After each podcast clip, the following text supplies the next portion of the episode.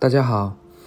这里是一锤定音。今天呢，我们继续为大家分享医疗法律的一些知识和经验。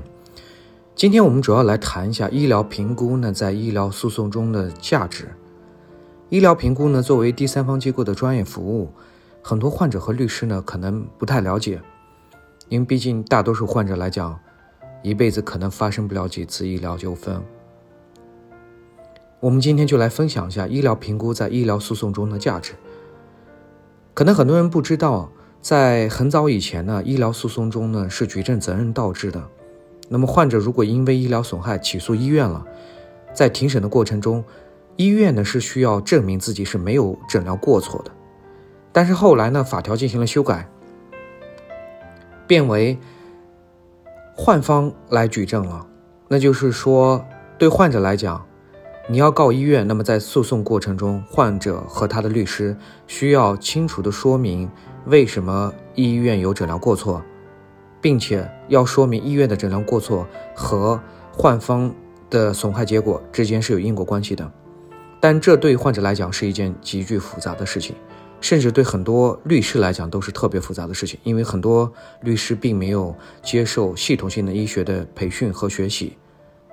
那么在诉讼过程中，这就导致患者呢，在面对医生的专业表达的过程中呢，在知识层面就被医生直接进行暴击了，心理层面也慢慢崩溃了。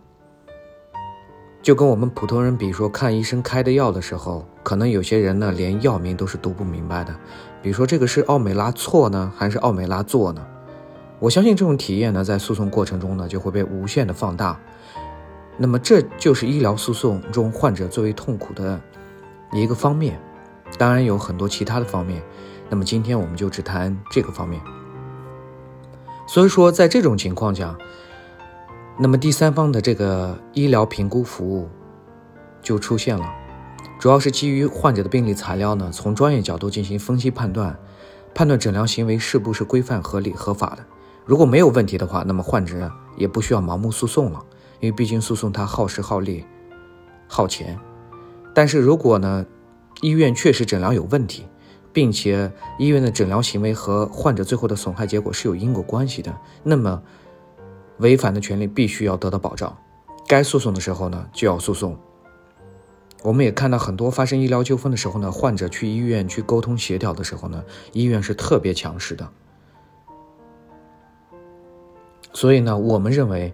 只要医院没有诊疗过错，那么确实没有必要盲目去诉讼，给医院的治疗工作呢也带来一定的干扰。但是如果医院确实有诊疗过错，并且造成了患者最后的损害，那么必须就要进行诉讼。所以说，医疗评估呢就可以帮助患者来判断这个案件是否有诉讼的必要。啊，这是医疗评估在医疗诉讼中一个特别重要的一个价值。同时呢，在诉讼过程中的话，会患者呢会参加司法鉴定听证会，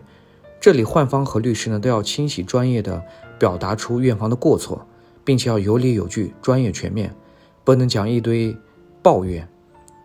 我们之前参加过很多司法鉴定听证会，发现患者在这个环节呢，经常就变成了一场，让整个会议变成了一场哭诉会，搞得大家都很尴尬。那么听证会中，专家呢真的是没有时间来听这些抱怨。那么，只有专业的陈述呢，才是他们最想要听到的。医疗评估呢，在这个环节就可以帮助患者和患方呢，完成更好的一个举证，专业的陈述出医院的诊疗过错。那么，最终对司法鉴定机构来讲，也是有很大的帮助的，可以帮助他们来提前预判一下医院有哪些地方是做的不符合规范的。那么，这就是医疗评估呢，在医疗诉讼中的价值。这里是一锤定音，下期节目再见。